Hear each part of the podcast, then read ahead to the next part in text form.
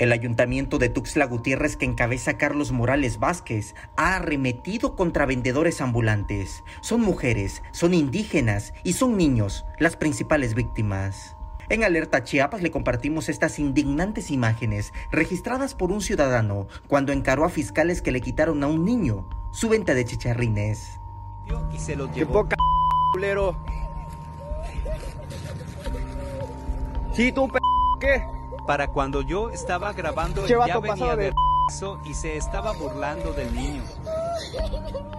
Al niño lo dejaron llorando y en solidaridad, las personas que presenciaron el hecho lo apoyaron económicamente.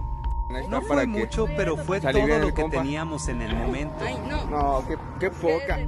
Otra historia que conmocionó es la de doña María López, quien por 40 años vendió flores afuera del panteón municipal, pero que fue echada y golpeada por los fiscales, a pesar de que pagaba la tesorería cada mes por el espacio que ocupaba en la calle.